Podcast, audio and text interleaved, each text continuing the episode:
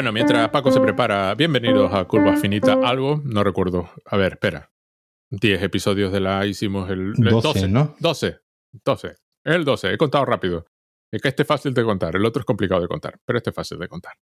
Y estamos con el episodio 2 de la primera temporada que se llama. Espera, que lo tenía aquí y lo he perdido. Un momento.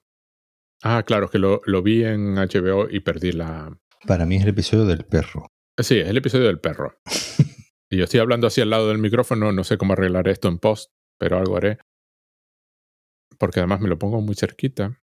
A ver, esto luego habrá que cortarlo o dejarlo, yo qué sé. Eh, Lawnmower Dog, Lawnmower Dog, que es Que- una referencia a la película y relato, bueno, relato y película de Stephen King, ¿no? De Ujú. eh, Lawnmower Man, ¿cómo se llamaba en español eso? El, el cortador de césped.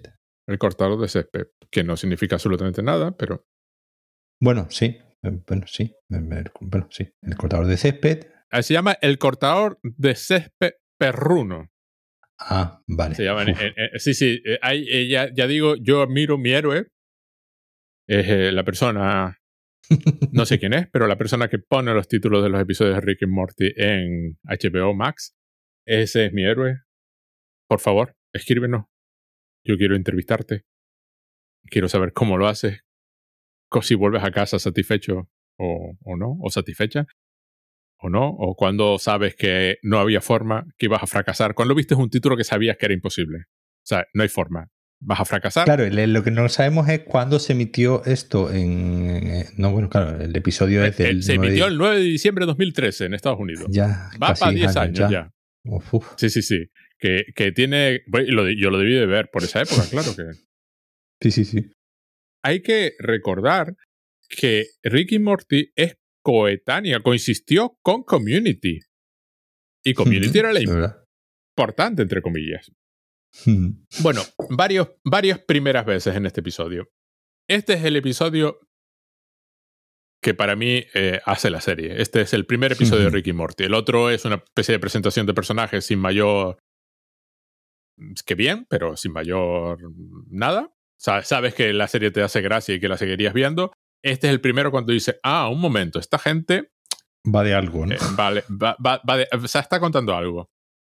Varias cosas. Primero, eh, hay una referencia al incesto, nada más. En el segundo episodio de Ricky Morty, que ahora se queja todo el mundo, hay una, ya, hay un, ya hay un chiste con el incesto. En el, es el segundo episodio de Ricky Morty. No es que parodien una película, es que parodian como 20. O sea, bueno, Sí. el cortador de césped, para empezar, el planeta de los simios, por supuesto, porque toda la historia es básicamente el planeta de los simios. Pesadilla en el strip, Insection, que ponen a parir. Sí. Ahí la gente odiaba, en 2013 la gente ya odiaba a Nolan, como es correcto en el mundo. Cosa que la gente ahora piensa que, por ejemplo, hacer un episodio donde parodian la jungla de cristal, uf, qué cansino. Digo, pero eso ya, o sea, la serie ya era así. Y el argumento no es nada más que le vamos a dar un cerebro superior al perro de la casa, Snuffles. Sí. Porque además lo pide Jerry, porque Jerry, como todo dueño de, perro, de perro sabe, tener perro es un incordio. hay que sacarlo a pasear, hay que no sé qué, y los perros son además increíblemente dependientes. En ese yo, sentido, yo- la yo- gente... yo- usando un término, digamos, más políticamente correcto, diría que es una responsabilidad. Eh, eh, no, eh, no es una responsabilidad. Eh, además, esto va a quedar rarísimo porque lo de otro lo voy a cortar y entonces va a quedar como que has dicho a qué estabas refiriéndote. Pero todo el rollo de ¿quieres salir? ¿Qué quieres? ¿Quieres salir? El problema de comunicación, claro, el perro quiere cosas, claro. Tampoco está complicado, pero eh, Jerry sabe que el perro quiere salir, le abre la puerta, pero el perro no va a salir solo, porque el perro, los perros además tienden a ser, sobre todo estos pequeñajos, tremendamente dependientes. Entonces no. Y le piden a Rick, ese es el punto de arranque del episodio, que le den algo de inteligencia al perro. A lo que Rick hace un comentario genial de, pero yo pensaba que la idea de tener una mascota era sentirse superior. Claro. Lo cual me recordó a un episodio de Blackadder. Cuando eh, uno de el- la siguiente temporada, la primera temporada de Blackadder, esta de Rowan Atkinson, la primera temporada Blackadder es idiota. En la segunda temporada lo hacen listo, con lo cual el listo de la primera temporada lo tienen que hacer idiota. Y luego está el personaje de Hugh Laurie, que todo el mundo conoce a Hugh Laurie por House, pero que este era un actor cómico maravilloso. que hace de, no, de idiota o algo así. Y están desayunando. Y Blackadder hace el comentario de que yo desayuno todas las mañanas contigo porque eres un absoluto idiota y así empiezo el día sintiéndome bien conmigo mismo. Pues esta es la idea. Le da un pelín de inteligencia para que pues no orine la alfombra, que es básicamente el, problema. Es un perro bastante más listo de lo que parece porque con ese poquito de inteligencia ya le da de sobra para empezar el rollo. Hay la cuestión de que el perro intenta decirles dónde están mis testículos y ellos le empiezan a confundir como quiero Obama o me gusta la lasaña y lo graban para TikTok y tal.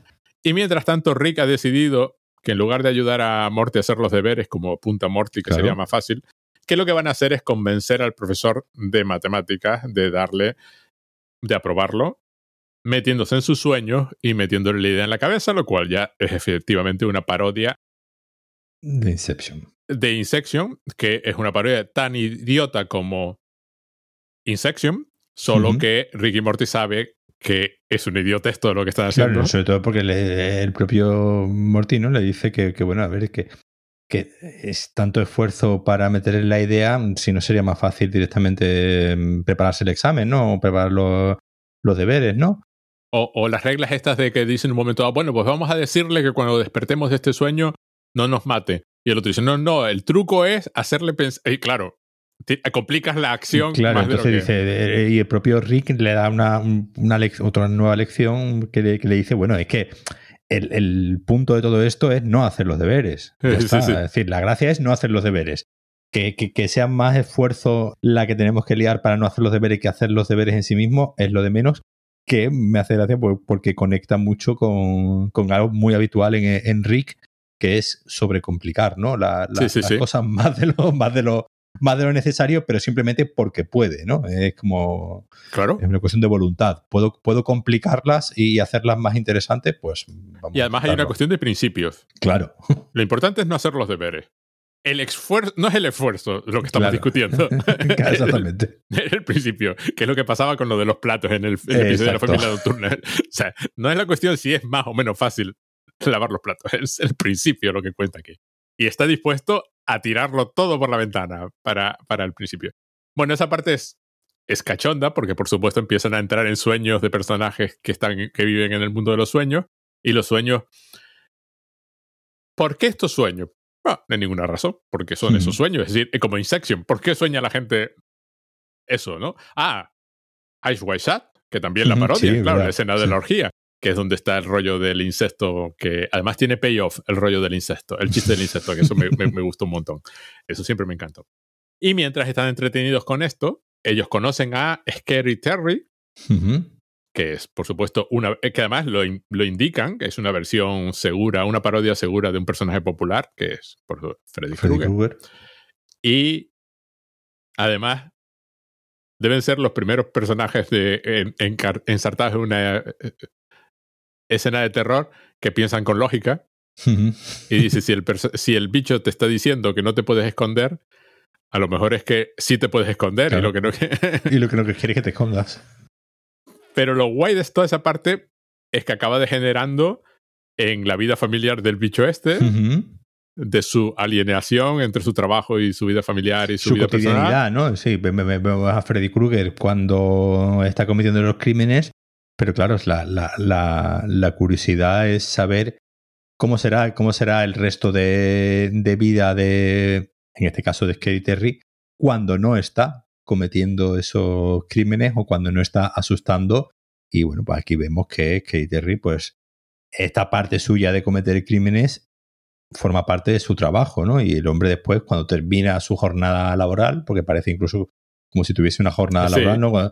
Pues va a su casa y la mujer le pregunta y pues la mujer le pregunta que qué tal le ha ido el día y, a cuántos adolescentes han matado hoy y, tiene hasta un, hasta un hijo, ¿no? Y sí, además responde así con furia, un ataque de ansiedad. Descubrimos luego, se meten en el sueño de, este individuo, porque el problema de este individuo es que como puede viajar en los sueños, ya no se pueden ocultar en ningún lado. O sea, ya no pueden intentar entrar en los sueños de otros o que han llegado de todas formas al sueño fundamental. Y descubrimos que es que esta gente va a la escuela, hay una escuela de monstruos y para aprender a. y tiene las mismas obsesiones y fobias con la escuela que tenemos nosotros. Y es cuando pues lo tranquilizan, eh, lo destraumatizan, lo convierten en su aliado, lo cual les permite volver al mundo real matando a los distintos personajes que se encuentran por el camino y por fin meter en el profesor de matemáticas que además Rick había entendido que ser un profesor de matemáticas de instituto no podía tener ni la más mínima imaginación. Claro. Como sus, como sus personajes de sueño tienen estos sueños. Sí, hay un momento que dice que es profesor de matemática, no es un soñador activo. Sí, exacto. Exacto. Es decir, no, un profesor de matemática, pues obviamente la imaginación, los sueños, en su foto, los sueños no son eh, eh, imaginarnos, eh, o, al menos imaginarnos involuntariamente nuevas realidades y un profesor de matemática, pues obviamente no de matemáticas de, instituto. De instituto. No es ni capaz de, no es ni capaz de eso. Lo cual es es simpático porque esta trama B claramente está ahí para que Rick y Morty no estén presentes. Claro. En lo que está pasando en el resto del episodio. Que es que ahí nuestro perrito se, tiene la suficiente inteligencia en vista que no se puede comunicar para darse cuenta que lo que él necesita son más pilas en su casco. Y es cuando empieza pues a construir el brazo este robótico. Y Jerry decide que, bueno, esta era la razón, de esto me había advertido Rick, de que no hiciéramos estos experimentos. Y Summer interviene diciendo lo de que no le vamos a quitar, después de haberles dado la inteligencia, no se la vamos a quitar. Lo cual es interesante porque recuerda la película Charlie también.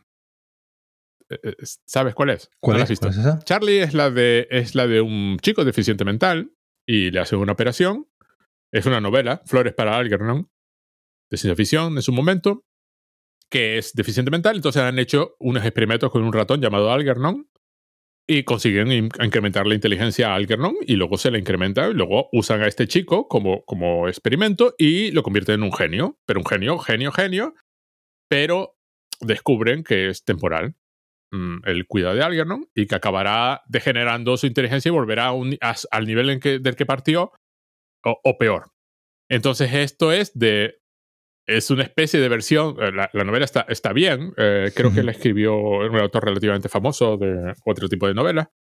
Es una novela sin ficción que no tiene más pretensión que esa. El argumento que acabo de contar es este. Te la lees si te apetece porque te apetece leer la novela, pero la idea es la de, eh, es la de Frankenstein, pero en el sentido de que te hemos revelado el mundo, es la caverna de Platón, te hemos revelado las maravillas del universo, pero te sabes condenado a perderlas casi de inmediato. O sea, no sí, sé lo que en la, la, película, bueno, no sé si no sé si relato, o sea, no, he leído el relato, he visto solamente la, película de principios de los 90. Eh, era un deficiente mental el que, el que cortaba el, el césped y se empezaba ah, que es la del sí, sí, sí clara, claramente sí, era un deficiente mental que empezaba que, que, cortaba el césped y pues ahora estamos hablando del, del, del, cortador de césped del cortador de césped eh, pues un científico protagonizado por Pierce Brosnan, ¿era? Sí. Sí.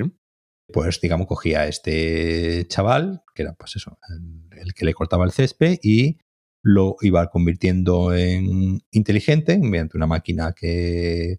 La película en su momento fue muy, muy popular porque era una de las primeras películas que usaba imágenes en 3D, sí. que hoy en día es, es horrorosa pero sí, digo, horrorosa en cuanto al uso ¿no? de, los, de las imágenes en 3D, porque, bueno, eh, era, era un 3D más bien, más, más, bien, feo. Pero, digamos, jugaba ¿no? con esta idea de que eh, precisamente cuando a, a, una persona se le va eh, dotando de una inteligencia más allá de la sobre, sobrehumana, pues al final va a terminar eh, convirtiéndose, pues, eh, viendo al resto como hormigas, ¿no? Un poco es el. Me, acordé un poco de la. De la, de la peli esta, ¿no? De, la que hablamos en aquel momento, la de Orson Welles, ¿no? Cuando decía, cuando miraba hacia abajo ah, sí, sí, sí. en el tercer, hombre, ¿no? Y decía, claro, eh, si, si, me subo a la noria y veo a todo el mundo desde arriba, pues veo a todo el mundo como hormiguitas y entonces pues no me daría ningún, no tendría ningún problema moral y ético en aplastarlas porque son simplemente hormiguitas, ¿no? Es, digamos, al final la que tanto en la película como ahora lo que hablaremos en el episodio juega con esta idea de conforme una inteligencia va eh, desarrollándose como superior, pues la tendencia va a ser a aplastar al resto de hormiguitas que, que van quedando. Pero, curiosamente, el episodio sigue más la línea de la novela. O sea, Charlie en la novela, o sea, Flores para Algernon, que también tiene una versión, lo llamo Charlie porque la película se llama Charlie, además hicieron una película, es una novela de ficción muy fácil de adaptar, es que no hay efectos especiales ni nada, es un tío que es cada vez más listo, es, no, es como estas versiones modernas, ¿cómo se llama? Esta que, hicieron hace poco, la del tío que se tomaba una pastilla. Eh, sin límite. Sí. pero, pero no en este plan. La idea es que Charlie es cada vez. Disfruta cada vez más del mundo porque su inteligencia se lo permite, y su inteligencia es muy, muy superior, pero sabe que está condenado a ser expulsado del paraíso en cierto momento. y, y no, lo, no lo convierte en un ser remoto, sino no, no es esta tendencia que hay mucha ciencia ficción, que es la que, la que estás comentando, de, de usar la inteligencia, eso, para convertirlo en un ser remoto, en una especie de Dios que ve el mundo sobre, por encima de todas las cosas, que es una cosa que, que parodia Alan Moore con, con, con, Doctor Manhattan, ¿no? Sino todo lo contrario, es decir, le da le da a Charlie la posibilidad de ser Charlie, ¿no? esa, esa, es la idea, ¿no? Bueno, pero hay todo este tipo de cosas corriendo por ahí, pues el pobre perrito se cambia de nombre. Dice que Snuffles es un nombre de, de, esclavo. Y bueno, a lo, a lo, que íbamos. Jerry, que me había olvidado de. Jerry dice que bueno, ya está, se ha acabado. De esto nos había advertido Rick, le vamos a quitar el casco y las pilas. Y Summer hace un comentario muy curioso: no podemos hacer eso. Sería como Indian Giving. que, que es un término muy poco respetuoso porque se refiere a, a, que, a que los indios americanos entendían el intercambio de regalos más como un intercambio que como yo te hago un regalo y no espero nada a cambio, que esa es una idea de los europeos. Entonces, te hice un regalo, te, te dote de inteligencia, no te la voy a quitar. No, no, no voy a, eh, está, es, está mal empleado, es decir, porque se trata de, de, dar y quitar, con lo cual ya no es eso, porque se supone que Indian Giving es esperar reciprocidad, y encima es de, irrespetuoso por el uso, porque es simplemente una, una combinación, una confusión cultural, y luego porque efectivamente el perro es su esclavo. O sea, el perro es, es, una cosita a la que Jerry se cree con derecho a, quitarle la inteligencia. ¿no? Lo divertido es que se hace llamar luego Snowball. Snowball. Que este de, Rebelión en la Granja. Es el personaje de, de Trotsky de Rebelión en la Granja. claro. Y está toda esta escena de terror. Este sí que es de terror, cuando Snowball se presenta con su traje, mm, con su allí reclamando sus testículos. ¿Dónde están mis testículos, Summer? Que era lo que estaba intentando decir al principio, claramente. Y todo esto de eh, repetir los tópicos de lo que hacemos con perros con los humanos, que a mí eso me, me, me parte. y en un momento dado, Summer dice, viendo cuando los perros empiezan a tomar el control de, de la casa y del mundo y, y Summer dice, no, la inteligencia no sirve de nada, por eso yo me limito a sacar eh, suficiente en todas las asignaturas. O, sea, como que conscientemente intentan mantenerse en cierto nivel. Eso me pareció muy simpático.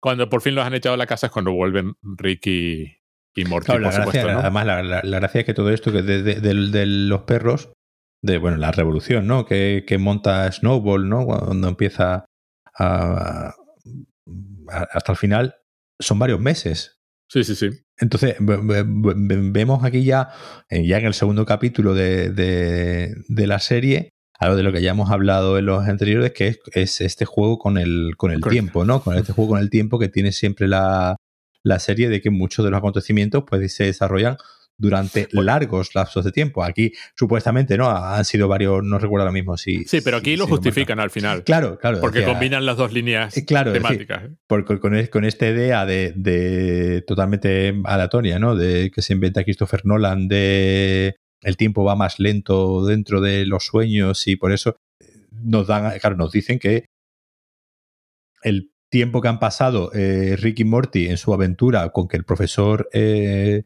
le consiga una, un aprobado, en, en, la realidad han ocurrido varios, eh, varios meses. A mí, me, a mí lo que me hace gracia es que parodian esa cosa de Nolan de además eh, ir sortando las reglas del juego a medida que se está desarrollando el episodio, ¿no? de pronto alguien dice, no, porque es que lo que pasa es esto. Y tú, ah, ahora, ¿no? bueno, al final, ¿qué pasa? Que Snowball le tiene mucho cariño a Morty y decide que Morty va a ser su Hay un momento en que Jerry intenta tener el control orinando encima de las armas. Con lo cual, Snowball le hace lo que había amenazado con hacerle antes. Hay un payoff ahí también eh, bonito. Y por supuesto el payoff de la, de la parte incestuosa cuando la imagen en sueño de Summer, que no se sabe de dónde sale, porque hay Summer en el sueño del sueño del sueño del profesor de matemáticas, está ahí, se le, se le insinúa a, a Morty en sueño. Y luego está la parte que a ti te gusta, que eso es un detalle magnífico, porque además está de fondo, ¿no? Porque están los dos adultos, Jerry y Morty y Beth, hablando por encima de estos dos y estos dos se van. Eh, eh, no, Summer quiere abrazar a Morty. Sí. Y Morty se aparte. Sí, sí, sí, porque le, le prácticamente pues, le pone la cabeza ¿no? entre, entre, los, entre los pechos. Ya nos irán contando que, eh, claro, que Morty es un adolescente y las hormonas las tiene. Disparatadas, sí. Las tiene revolucionadas y revolucionadas hasta el límite que en algún lugar de su cerebro tiene incluso fantasías sexuales con su propia, con su propia hermana, que ya sabemos en, qué terminará desencadenando en aquel capítulo ya donde directamente tienen un hijo juntos precisamente para salvar el mundo o el, universo. Ya llegaremos. Claro, es decir, e, esta, idea del, incesto siempre hay de fondo. Entiendo que es algo que incomoda a mucha gente en Reddit. Claro, obviamente en esta, en esta época, pues no, era, era visto más como una cosa de mira estos de Rick and Morty que malotes, ¿no? haciendo, haciendo chistes con el, con el incesto. En 2013 todavía no éramos woke, entonces todavía no todavía estas cosas no estaban tan mal vistas. Y como, y como eso, como esos chistes durante, eh, con, con, el tiempo digamos, ya, ya empieza, ya, ya hay, ¿no? Ya hay voces en, el, en, el último, en la última temporada, ¿no? Tuvimos ya directamente ese episodio donde nuevamente el, el incesto formaba parte de cuando, cuando Jerry no tenía que, o, en el de la de las eh, galletas chinas, ¿no? Donde, donde Jerry ya directamente pues tenía se, se, se veía, digamos, como una, una especie de, de, destino de copular con su, con su madre. Ah, por cierto, son cinco niveles de sueño, aparentemente. Sí, claro, bueno, son, son cinco, porque no sé, en la primera Inception creo que eran tres o cuatro, tres o cuatro no sé. Pero, eh, eh, claro, es decir, la, la, gracia aquí es que hay, hay, un momento incluso en el que ya hay un Scary, un scary Terry que no tiene, ¿no? Eh, van, eh, van avanzando ¿no? en, los, en, los niveles que ya hay uno que no tiene... Glenn, Scary Glenn se llama. Eso, Scary Glenn, eso es, Scary Glenn que es el que no tiene que, que es el que no tiene ya cuchillas ¿no? en, las, en las manos. Ah, Scary Glenn es el profesor ya del último final, el hippie, ¿no? Bueno, aquí llegamos al final del episodio. se ven varios meses de conquista de los perritos conquistando el mundo y luego descubrimos que no, que están en el sueño de Snowball. Hmm. Em, em, combinamos por fin las dos líneas narrativas. La parte chula de esto es que han estado parodiando Insection durante toda la parte del mundo de los sueños, incluso parodiando la manía esta de ir soltando las reglas a medida, a medida que la narración las necesita y se las va inventando. Es decir, o sea, ni siquiera está bien hecho. Perdona, perdona. Eso, eso, ocurre precisamente en una película con Freddy Krueger, que es Freddy contra Jason. Eh, claro, que, que, que, al hacer ese, ese, cruce, ese, cruce, claro, todas estas películas, tanto, tanto la de Pesadilla en el Strip, también le ocurre eso, ¿no? Que tienen que ir inventándose las reglas, ¿no? De, de cómo y, de la forma en la que matan a, a Freddy Krueger en la primera película ya no sirve para las, eh, para las siguientes. Y la película esta de Freddy contra, contra Jason, precisamente hay un momento en el que obviamente es una prueba, no te puedes tomar en serio, pero hay un momento donde los personajes van diciendo las reglas y tú dices tú, pero bueno, ¿quién les ha dicho? Eh, ¿Cuáles son las ¿Quién les ha dicho cuáles son las reglas? Es decir, porque además la gracia es que siempre que se inventan una regla, siempre obviamente es por intuición, siempre es como, ah, esto tiene que ser que tal. Y resulta que es así. Claro, por, por lo menos en Inception, eh, Nolan mete, a, mete a, un personaje que está aprendiendo las reglas sobre la marcha, ¿no? Se supone que Leonardo DiCaprio, ¿no? Es el personaje que ya sabe todas las reglas y el personaje de, de, de Elliot Page eres el que precisamente va a aprender, es el nuevo, ¿no? El, que ha llegado nuevo y va aprendiendo las reglas sobre la marcha y después un dispositivo muy, muy, muy vago, ¿no? Para un, para un guionista de, de, meter a, precisamente a un personaje para que vaya aprendiendo las reglas sobre la marcha. Y aquí ocurre tres cuartos de lo mismo, donde, directamente eh, van aprendiendo las reglas sobre la marcha, pero que es algo muy habitual, no, tengo, no, no solamente en, digo, porque es un poco por quitarle el golpe a Nolan. Es eh, no, no, el problema, es, algo, es, algo, muy habitual en películas precisamente como Pesadilla en el Street, donde hay unas reglas supuestamente que es eh, Freddy se te mete en sueños y te, y te mata, donde continuamente tienen que estar adaptando a las reglas y inventando las reglas, claro, porque si no, no habría segunda y tercera parte, porque claro, si ya conoces las reglas ya sabes cómo matarlo. Pero yo creo que lo que están parodiando no es tanto que te estés inventando, que, las reglas sean inventadas y te tengas que inventar nuevas reglas, sino que alguien que va de, cineasta, de, de, de, tío capaz luego de decir, voy a hacer 2001, bien, ¿sabes? Que ese tío haga un guion que tú estás viendo la película y parece, mientras la ves, parece que llegaron a ese punto de la película y alguien dijo, ¿y esto cómo se justifica? Y la regla no estaba en el guion, se la inventaron sobre la marcha para poder justificar lo que está pasando.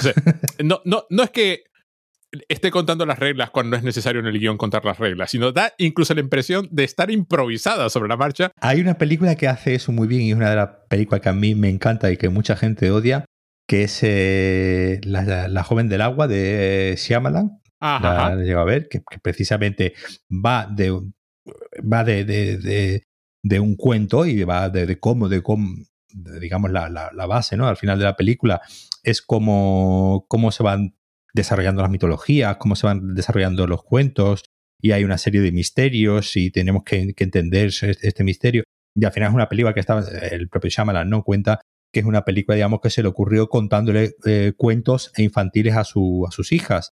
Y digamos, como que cada día tenía que inventarse, digamos, un nuevo, un nuevo capítulo de ese cuento que, que lo iba improvisando y sobre la marcha iba inventándose las reglas de cómo funcionaba el relato. Claro, La joven del agua es una película que, precisamente va de eso.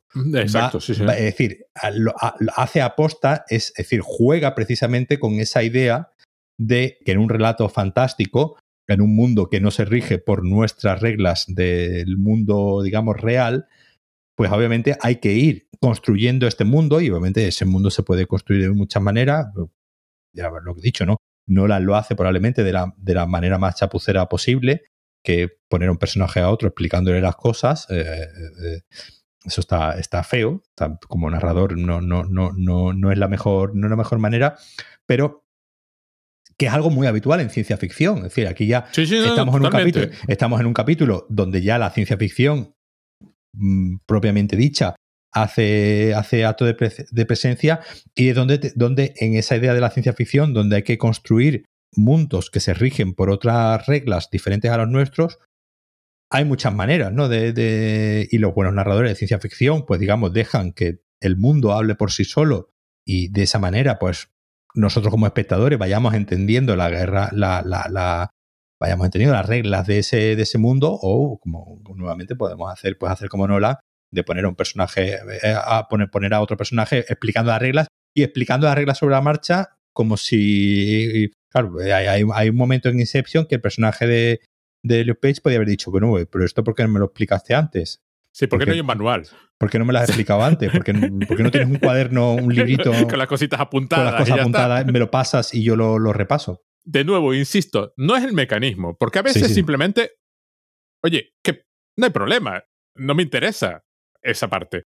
Explico las reglas porque quiero ir al sitio al que quiero ir. Y tengo que ir de A a B, pues digo, pues se subió a un elefante mágico volador que resulta que estaba ahí. ¿Qué quieres que te diga? Ya está, no pasa nada. El problema de Insection es que parece que está improvisado mientras hacen la película, que es la gracia, que es lo que creo que están parodiando aquí. Sí, sí. Pero aquí ganan. Claro. porque lo que hacen es usar todo eso que se han ido inventando en la trama B. Para desmontarlo. Para ir a la trama A. Y decir, ah, todo esto, que parecía una parodia de Insection, es lo que vamos a usar para resolver la trama A. todo esto, este chiste con películas y tal, es lo que le vamos a usar para Snowball. Y es lo que, y claro, le lleva dos frases explicarlo a Rick. Y de hecho lo que tiene que aclarar es, no, no, no, eso de que te hiciste caca encima, eso pasó de verdad. lo que aclara es la parte que, que a Morty le gustaría que no hubiese sucedido. Además, Morty está ahí con, con, mujeres, la parte así como más machista del episodio, que era así un poco tal al principio. Y pero, y no quiere realmente salir de los sueños. Y es cuando le dan las pastillas estas, dice, esto me va a hacer despertar, en plan Matrix. no, no, te va a provocar un fallo del hígado. Porque, y esta es la grandeza de, de, este episodio, es la parte que lo conecta con Flores para Algernon y lo, y lo aleja de todo este tipo de ciencia ficción como Liminess o, o el cortado de césped y todas estas de inteligencia superior. ¿Cómo se llama esta horripilante que hizo Johnny Depp? Que iba a Sí, que es. Que es el director de fotografía de Nolan. Sí, sí, que es un horror de película como poca. pero, pero aparte, sí, a ver, no es que sea mala ciencia ficción. Que mala ciencia ficción. Es muy mala. Eh, eh, mala ciencia ficción hay mucha. Y se puede ver y pasártelo bien. No, no, es que la película es una, es una abominación. Vale. No. Es Snuffles. Snowball, que Snuffles es un nombre de esclavo. Snowball se ha vuelto todavía más empático. Claro. Está dispuesto a sacrificarlo todo por el fallo, el fallo hepático, bueno, kidney, el fallo renal de, de Morty, ¿no? Y Rick así disfrazado de perro, con su meca también, su meca creo que, creo que es de cartón, no sé lo que era. Y el perro contable, que ese es el detalle que me maravilló, porque hemos visto imágenes de los perros conquistando Estados Unidos que no eran reales, eran parte del sueño de, de Snowball y, y, ya en vista de que tenemos que meternos en un mundo de sueños y justificar el, el, el, desfase temporal con que en uno va más despacio, pues montamos toda la trama B, nos reímos de Nolan y luego lo usamos igualmente en plan, mira, yo sé hacerlo mejor. Y efectivamente lo saben hacer mejor. Primero lo hacen en 20 minutos. Y segundo, he hecho todo el chiste para poder usarlo después en serio, ¿no? que es cuando Snowball se da cuenta que él no quiere ser como los seres humanos. O sea, él no quiere tener esclavos. Y es una de estas veces en que Rick gana usando la empatía del otro en su contra. Claro. Que me parece lo grande del episodio. A mí me recordó mucho a, obviamente a los dinosaurios. A los dinosaurios. a los dinosaurios de. Tenemos, ¿no? Esa idea, esa idea de, que, en estas películas, ¿no? Que hemos, que hemos mencionado, donde la, la evolución, el personaje evolucionado eh, precisamente usa su carácter evolucionado para imponerse al, al otro, ¿no? Para imponerse al más débil, para imponerse al, al, inferior.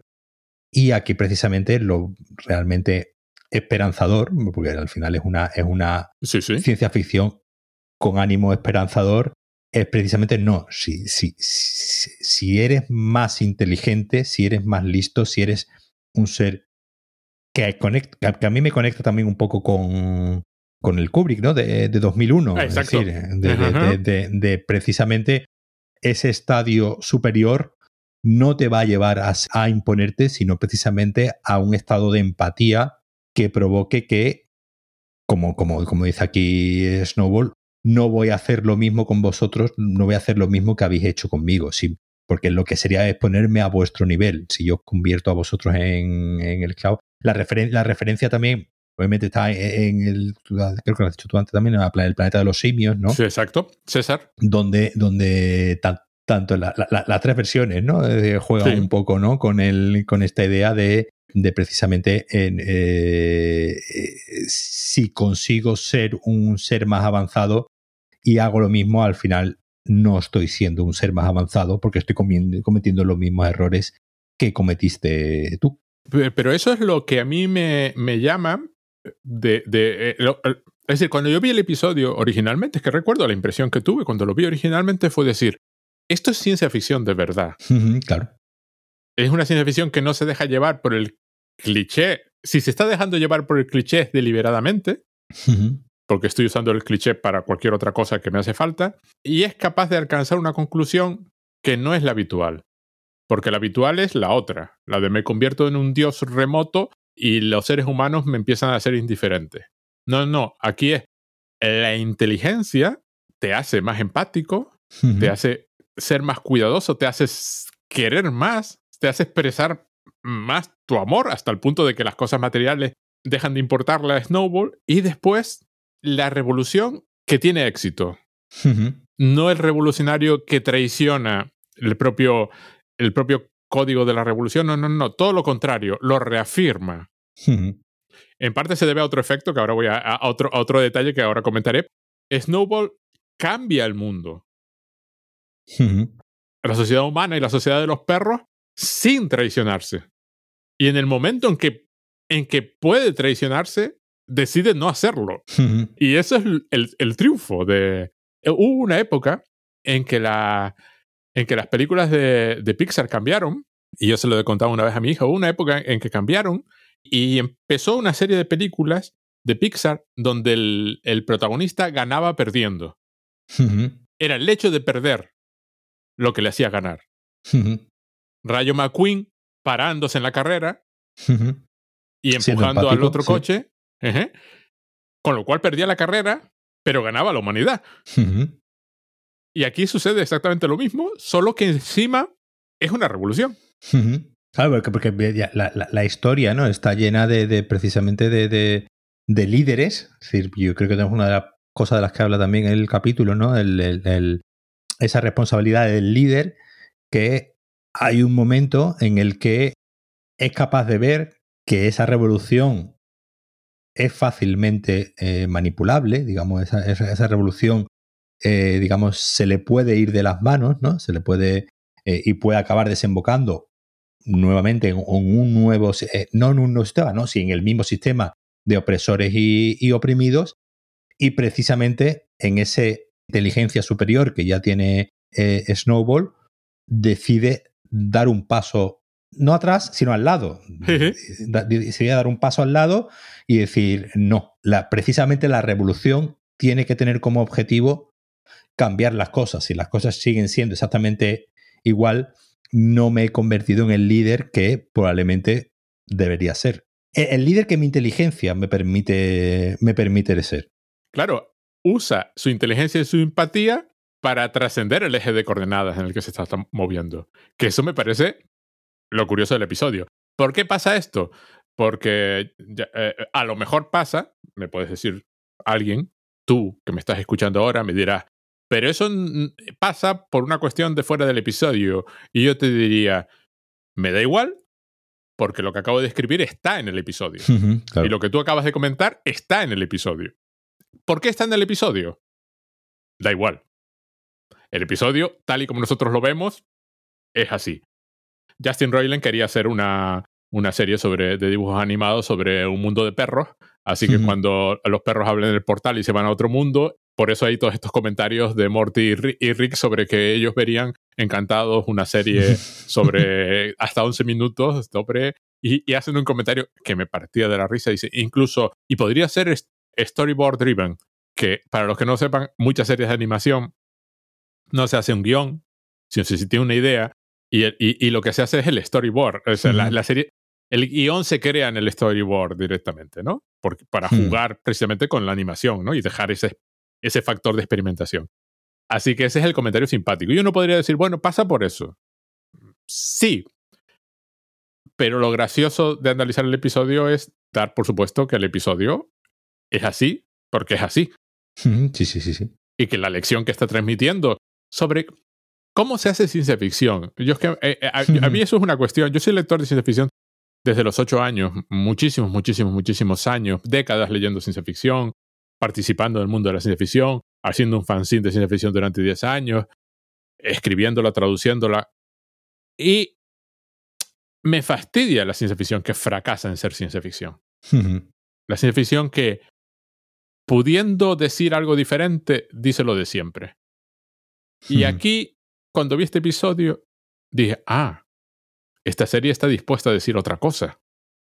Esta serie está dispuesta a hablar de la empatía y conectar la inteligencia directamente con la empatía. Claro, porque el, tópico, precisamente, el tópico es ese del que, hemos, que ya hemos hablado, y que, precisamente que cuando un personaje adquiere un poder, en este caso el poder es, digamos, una inteligencia superior al, al resto, por desgracia, se tiende al, al pesimismo, ¿no? Se, tiende al, pensar que, esta persona que es superior, de una inteligencia superior, la va a usar, eh, o, el poder, ¿no? El poder del líder, ¿no? Que, es uno de los temas de los que también se trata aquí, que el líder con poder va a tender a traicionarse a sí mismo, va a tender a traicionar esos ideales o a imponer ¿no? esas, esas ideas porque sabe que son las, eh, que son las correctas, pero obviamente pues el líder, como, como, su, como su nombre indica, pues tiene que ir por delante, a veces convenciendo, pero por desgracia en la, en la historia de la humanidad el líder ha terminado más imponiendo que convenciendo. Y hay un momento que yo creo que, que, el propio Snowball se da cuenta que precisamente dando ese paso al lado va a convencer a los demás más que si él intenta imponer su voluntad o eh, su programa ideológico, ¿no? Por decirlo de, de alguna manera. Y, que precisamente en esa demostración de empatía es la que va a propiciar que esta familia o el, el mundo en el que vive sea un mundo mejor, ¿no? Precisamente dando esta demostración, ya veremos que esto no ocurre, porque 10 años después vendrán los dinosaurios y se encontrarán que tampoco ha cambiado, mucho, no ha cambiado mucho la cosa y precisamente los dinosaurios ¿no? del capítulo de, de, la, de esta última temporada eh, no entendían nada, ¿no? Los, los, los, pobres dinosaurios se quedaban todo el tiempo diciendo, pero bueno, ¿por qué no sois eh, amables entre vosotros? ¿Por qué no sois empáticos entre vosotros? ¿Por qué no sois, por qué no sois mejores personas, ¿no? Cuando tenéis la posibilidad de, de serlo. Claro, aquí vamos a seguir durante, durante 10 años a un personaje de una inteligencia superior como ese Rick, al que precisamente le fastidia que otros que también tienen una inteligencia asimilable a la suya no usen el poder de esa inteligencia como lo usa él, ¿no? Y, está continuamente pensando que hay una agenda oculta, ¿no? Lo, lo piensa en los dinosaurios, lo llega a pensar aquí también en... Eh, eh, algo estarán tramando, ¿no? De no, para Rick no existe esa posibilidad de no eso pues no ser no ser ese ese Orson Welles mirando a todo el mundo desde, desde arriba como si fuesen hormiguitas. Por eso a mí me encantó el episodio en su día de los dinosaurios, porque de nuevo la serie reafirmaba esa una y otra vez, porque además eh, ya hemos hablado alguna vez de los fans desastrosos que puede llegar a tener Ricky Morty, de esa equiparación de la inteligencia. Primero, la inteligencia es una invención moderna. Eh, no, no, es una invención, no es una invención de la historia de la humanidad. Desde, los, desde que a alguien se le ocurrió que eso se podía medir y que había un número y que había una cosa que era la inteligencia, ¿no? el cociente intelectual es un numerito que, que, que, indica poco más allá de una capacidad para hacer ciertos test, ¿no? Pero puede estar correlacionado con otras cosas. Pero esa es una idea. Pero se lleva más lejos, y la llevaban muchos fans de, de Ricky Morty, la idea de que inteligencia equivale a autoridad moral. Claro. O sea, que tu superioridad intelectual te da derecho a, que es lo que hace Rick, pero Rick siempre fue una parodia. Sacas a los dinosaurios de una mm, otra vez más para decir, no, no, la inteligencia puede llevar a la empatía, puede llevar a otra forma de ser en el mundo y de actuar en el mundo, pero todo eso estaba ya en el episodio de Snowball, que, que, que los fans de Ricky Morty se arreglaron para olvidar durante 10 años. La serie se siente en la necesidad de vez en cuando de decir, oye, no, ser inteligente, estar al nivel de Rick, no necesariamente te dice tienes que ser como Rick. Ese inteligencia es puedo hacer lo que me dé la gana, es un concepto moderno que tiene mucha gente y es un cliché como otro cualquiera. Y que la inteligencia es, como tú bien acabas de decir, es pues una capacidad que no está relacionada con la moral.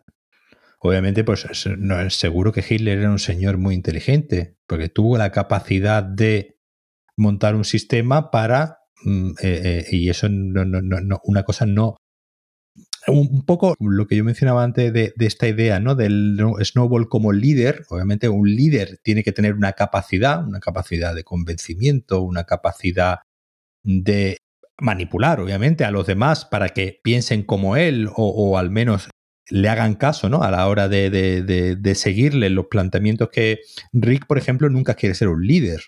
No, no, no. Y, y, solamente un lugar donde es, donde es líder, donde que es precisamente en el, consejo de Rick, ¿no? Que, al final son, todos son, son todos el, el mismo. Rick no, no, no tiene una aspiración de si, si cree, Rick si cree de forma equivocada que su inteligencia le provoca este nihilismo ¿no? moral del que hemos hablado, ¿no? Este, este, este está por encima del bien y del mal, que sería un poco el, el, bueno, como muchas veces, ¿no? También se habla de la figura, ¿no? De los artistas, ¿no? De, que los artistas están por encima del, artista, ¿no? Como una persona por el que ve el mundo de otra manera y que está por encima del bien y del mal. Y por eso, pues pueden, mm, no, no tienen que pedir disculpas, ¿no? Por, por su visión del, del mundo.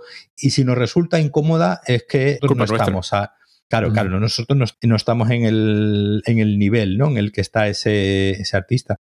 Que precisamente ya en el segundo capítulo se haga esa reflexión sobre precisamente una, una, serie ¿no? que está protagonizada por un personaje extremadamente inteligente que nos diga que la inteligencia también debe llevar compaginada una responsabilidad, una responsabilidad en el uso que haces de esa, esa inteligencia, no creo que anule al personaje de Rick, sino precisamente lo que nos está diciendo, no, el personaje de Rick ha decidido usar su inteligencia de esa manera amoral.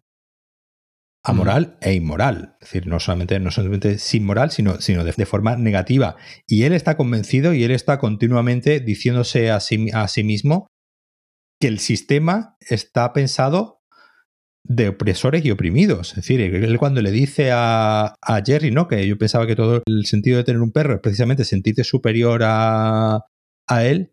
El propio Rick está entendiendo mal para qué sirve tener un perro. Exacto.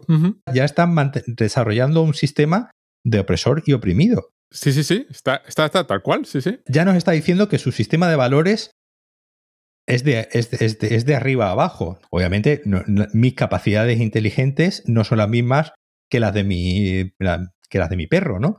Eh, simplemente son capacidades diferentes. Obviamente yo soy capaz de hacer cosas que mi perro no es capaz de hacer. Pero si tú te planteas que tú vas a tener a tu perro como un en, un, en un estadio de superioridad, pues obviamente pues puedes tender a maltratarlo, puedes tender mm. a, a, sentirte continuamente superior a él, que, que, es lo que le ocurre a Rick. Rick se siente superior a todos y no tiene que dar explicaciones de, su, de sus actos porque moralmente entiende que en ese, dentro de ese nihilismo, ¿no? Que gusta tanto muchas veces a, los comentaristas de, de, Reddit, ese nihilismo es el de, el, de, el de, bueno, no tengo ni siquiera que dar explicaciones, ¿no? Hay una, un comentario, ¿no? Habitual al hablar, ¿no? De, de Ricky Morty, que es que es una serie para espectadores inteligentes. ¿no? sí, sí, sí, sí. Son dibujos animados para espectadores inteligentes. Claro, una cosa que es terrible. Eh, si lo planteas en esos términos, de, es una serie inteligente, es una serie que trata temas, pero bueno, que si las quieres ver para, para reírte y echar un rato, que no, tampoco, tampoco pasa nada, tampoco hay que buscarle. Pero e, esa idea de que, de que yo soy espectador de Rick and Morty, ¿no? Yo soy espectador de Rick y Morty, yo, esto no es una serie de dibujitos del 3 al 4, esto no es Family Guy de, haciendo chistes fuera de políticamente incorrectos y fuera de tono, no, aquí hay algo, aquí hay algo más, ¿no? Y al final, por desgracia, lo que ha ocurrido con los espectadores de, de con muchos, ¿no? Espectadores de, de Ricky Morty y que tenemos que sufrir, ¿no? Los espectadores que, que decimos que nos gusta Ricky Morty, que parece que incluso muchas veces nos tenemos que, que justificar, a pesar de esos, eh, de esos que dicen que esto es una serie que va de algo más y que es para espectadores inteligentes. Al final están cometiendo, obviamente, el fallo de Rick y, por eso no hay muchas veces tanta identificación con Rick cuando en realidad a los personajes a los que tenemos que admirar y los que precisamente le dicen a Rick, no, es que estás equivocado porque estás usando mal tu inteligencia, en este caso sería Snowball y los, y los dinosaurios, claro. Pero digo yo que debe ser frustrante, ¿no? Ser el guionista de Rick y Morty, hacer este episodio que parece que está claro y 10 años después tener que volver a hacerlo, porque claramente no quedó claro. ¿Hasta dónde llega la cuestión? Es que es Rick el que le provoca el fallo renal a Morty para poder ganar. No lo hace Snowball. Snowball no, no así le hace daño a Jerry, pero porque Jerry se pone especialmente tonto. Y antes simplemente se había limitado a amenazarlo, no había hecho nada, solo con y Jerry sí que estaba más que dispuesto a quitarle la inteligencia a Snowball. Pero el fallo renal se lo provoca Rick. Rick es el que vale cualquier medio para mm. ganar. Mientras que Snowball es el de, oye, un momento. Hay otra manera, sí, sí. Rick es el que acepta no solo la jerarquía superior, sino además el razonamiento inteligencia implica poder y si tengo inteligencia tengo poder y por tanto autoridad moral y no me tengo que preocupar más. Que es la cuestión esta que gusta tanto de los psicópatas. Ya he citado el libro varias veces, el de por qué nos encantan los sociópatas. Claro, efectivamente, es, el, es un Don, Draper, es un, Walter, White. claro, sí, sí. Yo soy más listo que tú, por tanto, yo tengo autoridad sobre ti. Claro, el personaje de, de Blackadder opinaba lo mismo, pero igualmente, se supone que es una parodia, que no querría ser Blackadder. Claro, el problema es que te identificas con esos personajes porque acaban siendo cool, ¿no? Acaban siendo guays, que es lo que le pasa a Rick. Y por eso tienen que luego insistir en que no, no, es que este hombre tiene muchísimos problemas, ¿eh? Comenté, ¿no? Hace poco creo que estamos viendo, pues estaba volviendo a ver Breaking Bad con, con mi hija y, y, es un sociópata. Y es un sociópata, desde, desde, el primer capítulo. Es un señor extremadamente inteligente, pero es un señor que continuamente está justificando de esto lo he hecho por mi familia, esto lo he hecho por... Y siempre tiene una justificación como que moralmente le, le, le, le hace, él mismo obviamente se, está autoconvenciendo de que, claro, el problema es cuando los espectadores lo ven cool, cuando alguien decide pues llevar, pues eso, pues una camiseta, ¿no? De Heisenberg y un... Y, joder, qué máquina Don Draper, claro, es, decir, pero claro, yo creo que ahí ya hay un problema, obviamente, de, de que sería mucho más profundo, ¿no? De, de, de media literacy, de entender que a veces pues nos tienen que, que poner eh, eso, exactamente, no, nos tienen que, que, que, poner con carteles exactamente cuál es la idea y decir, no, mira, que lo de Walter White está mal, está, pero es que está mal desde el primer, desde el primer capítulo, no, no, no es. No, no, es una cosa de que el personaje haya ido transitando de un lugar a otro. Aquí Rick está mal desde el primer capítulo. Uh -huh. Es decir, el, el personaje Rick ya vemos que es un personaje inmoral desde el principio. Y precisamente este capítulo lo que nos viene, ya el segundo capítulo de la serie nos viene a decir, no, a ver, es que hay una inteligencia superior, pero es que también hay una decisión.